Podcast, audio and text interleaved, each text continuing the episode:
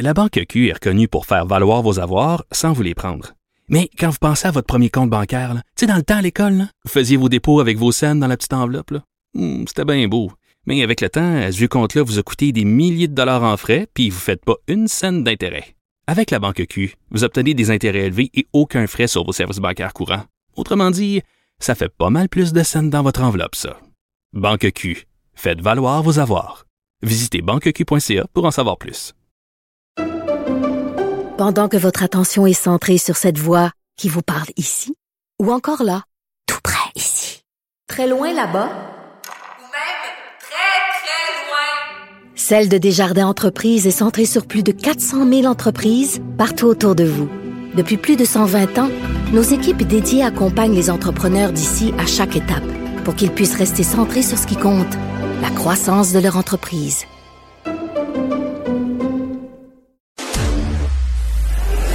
Superbe, sublime, merveilleuse. Sauf que ce gars-là est quand même euh, rationnel et pragmatique. Mais ça pose un très grave problème. Je t'assure qu'il n'y a aucun politologue sérieux qui va te dire Un politologue, pas comme les autres. Loïc Tassé. c'est pas le temps de faire ça. Loïc Tassé, bonjour. Bonjour Noah. Alors, euh, la population chinoise décroît. Oui, ah, c'est la grande nouvelle partout sur les médias, euh, ici, euh, à TVA, dans le New York Times, on parle de ça. Comme c'était en fait une grande nouvelle, ben c'est quelque chose qui est attendu. Oui, la population décroît. Elle a atteint un milliard 400 millions, un peu plus en fait. Et euh, en fait, cette année, pour la première fois, il y a eu plus de décès que de naissances. C'est-à-dire qu'il y a eu 9,56 millions de naissances et 10,41 millions de décès. Donc oui, la population décroît, d'autant plus que euh, il y a 1,15 enfants par femme. Et on rappelle, dans les pays euh, industrialisés, il faut un minimum de 2,1 enfants par femme pour avoir un renouvellement de la population. Ici au Québec, on est à quelque chose comme 1,7 et donc éventuellement la population va décroître au Québec, qu'on le veuille ou non, immigration ou pas, parce que c'est pas suffisant. Donc en Chine, la population euh, décroît et euh, ça pose un certain nombre de problèmes parce qu'il y a des gens qui se disent oui mais qu'est-ce qui va arriver aux travailleurs? Mais ça c'est une très très mauvaise lecture tu sais euh, de la Chine euh, parce que en réalité il y a beaucoup de chômage caché en Chine. Tu sais tu vas en Chine dans euh, un immeuble quelconque il y a un ascenseur qui est là ben il y a souvent quelqu'un dans l'ascenseur pour appuyer sur les boutons de l'ascenseur. Hmm. Euh, à ta place. Ça, c'est du chômage caché. Euh, c'est parce qu'on préfère que les gens travaillent à ne rien faire, pour ainsi dire, plutôt que de pas travailler du tout. Alors, donc, on, on les met là. Donc, oui, il y a un surplus de main-d'œuvre. Ça va prendre du temps avant que ce surplus de main-d'œuvre soit résorbé, mais c'est sûr que à plus long terme, ça va poser un problème parce que il va y avoir de plus en plus de gens à la retraite. Pour le moment, euh, il y a que 19% de la population euh, qui est âgée, qui est à la retraite, mais vers 2060, donc c'est pas mal plus loin, ils vont être 30%. Donc, tu vois, c'est oui, euh, la population vieillit, elle vieillit lentement, et c'est vrai, si les- la tendance se maintient, ben d'ici 2100, Malheureusement, je suis pas sûr que toi et moi soyons là pour le voir, mais d'ici 2100, on sera, euh, ils seront en Chine euh, cinq- euh, 587 millions de personnes. Donc c'est presque trois fois moins que maintenant. Mais bon, Mais ça attend ferait du se bien, résorber. Mais ça ferait du en bien à la planète, ça. pays Oui? Ça ferait du bien à la planète, ça.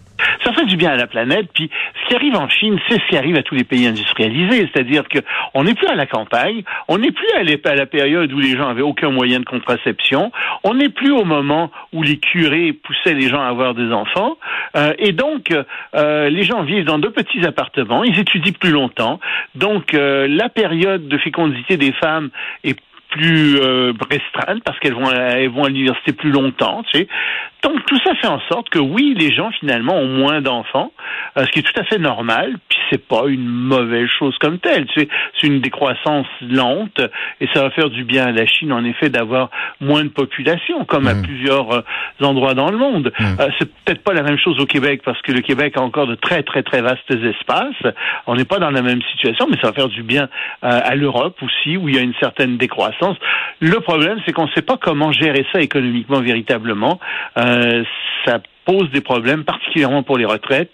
Euh, on ne sait pas exactement quoi faire avec ça, mais bon, on va trouver une solution. Tu sais, on va trouver une solution. Ben oui, c'est pas ben catastrophique comme tel. Ça se fait lentement, ça se fait doucement, puis on va s'adapter. Mais le mm. gouvernement chinois est pas content. Le gouvernement chinois a toutes sortes d'incitatifs maintenant. Il donne des allocations de plus en plus substantielles, mm. des congés de maternité. Euh, il autorise les gens qui ont euh, trois des enfants à acheter un deuxième appartement, puis ils peuvent spéculer avec ça. Mais euh, ça sera pas suffisant, ça va pas hmm. remonter, euh, ça va jamais être comme avant. Euh, de toute façon, le, gouvernement chinois est jamais content.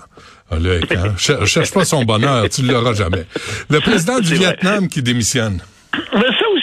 Mais ça ce pays communiste très opaque. Et là, c'est une grande nouvelle parce que le ministre Nguyen Nguyen euh, Xuan euh, Phuc, euh, qui a 68 ans, bon, c'est un poste honorifique qu'il a comme président plus qu'autre chose, mais quand même, il vient de démissionner subitement, comme ça, et on se dit, mais qu'est-ce que c'est que ça? D'où est-ce que ça vient? Eh bien, c'est parce que il y a une grande opération anticorruption au Vietnam.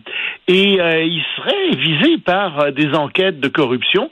il vient de perdre d'ailleurs deux de ses vice-présidents, un qui était euh, aux affaires euh, étrangères et l'autre à la lutte contre la, Covid-19, qui ont été, qui viennent de euh, il y a des ministres qui ont démissionné aussi. il semble qu'il y ait plus de 100 hauts fonctionnaires et hauts dirigeants d'entreprises qui, cette semaine, ont été arrêtés. Donc, grande vague anticorruption, grande vague anticorruption qui touche le président. Mais il faut savoir que derrière tout ça, l'homme fort qui mène cette grande purge, c'est le secrétaire général du Parti communiste vietnamien, Nguyen Phu Trong. Et on pense que même s'il doit quitter en 2026, il pourrait vouloir rester en place ou il pourrait vouloir mettre des hommes à lui en place. Et donc, cette lutte à la corruption, ben, ce serait aussi une lutte de pouvoir. Donc, affaire à suivre en ce moment au Vietnam, mais tout le monde est un peu étonné euh, par cette démission surprise du président euh, du Vietnam. Hmm. Bon, et à Davos, euh, ça va pas bien, pourquoi? As-tu été invité? je, je, je sais pas. C'est peut-être tombé dans mes. Hein. J'ai bien mentionné que tu voulais y aller, tu voulais faire des interviews là-bas. C'est tombé dans mes indésirables, je pense. Ah, ça doit être ça. Figure-toi que euh, les gens sont un peu inquiets à Davos. Parce que, bon, il y a quand même 50 chefs d'État qui vont être là, euh, 56 euh, ministres des Finances, et 19 gouverneurs de banque centrale, 600 PDG. Oui, mais il y a des gens importants qui n'y seront pas. Euh, par exemple, parmi le G7, les dirigeants du G7, il y a juste Olaf Schulz qui va être là. Euh, c'est bien, sûr c'est le président allemand, c'est important, mais comment ça se fait que les autres n'y sont pas? Il y a même Janet Yellen euh, qui n'y sera pas, mais qui va être en Suisse, qui va rencontrer le vice-président chinois Liu qui va être de passage, mais elle va pas à Davos comme telle, elle ne sera pas là. Et donc il y a plus en plus de gens qui se disent oui, mais est-ce que Davos serait pas un peu en train de perdre son importance Et en fait, c'est aussi à travers tout ça une certaine critique de Davos, parce qu'il n'y a rien de secret à Davos. Euh, les conférenciers qui donnent des conférences là-bas donnent des conférences partout dans le monde et on sait ce dont ils parlent. Euh, c'est pas ça qui est secret. Ce qui est embêtant avec Davos, c'est que c'est aussi un vaste jeu de lobbying qui échappe à la surveillance des États. Parce que, tu sais, ici au Québec, par exemple, quand des gens veulent faire du lobbying, ou à Ottawa, il faut qu'ils s'inscrivent hmm. sur un registre du lobbying. On sait qui ils vont rencontrer. Mais quand ils vont à Davos, ça s'évanouit dans la nature, on ne sait pas qui il rencontre. Alors, si le ministre des Finances du Canada s'en va là-bas, ou le premier ministre du Canada s'en va là-bas, on ne sait pas qui il va rencontrer exactement, on ne sait pas qui va faire du lobby euh, avec, euh, avec le gouvernement canadien, et ça, ça pose un problème, et Davos commence à être un peu pris dans le collimateur, il y a des gens qui veulent plus être là, qui veulent plus aller là, parce que Davos commence à avoir un petit peu mauvaise presse, au fond. Tu penses? Oui. On va voir.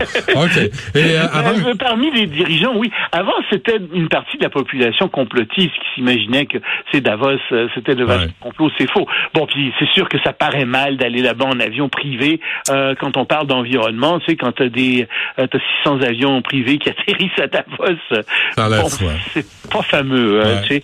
Mais c'était pas ça le problème. Le problème, c'est que maintenant, les gens disent oui, mais est-ce que c'est assimilé à du lobbying, tout ça? Oui, ça l'est.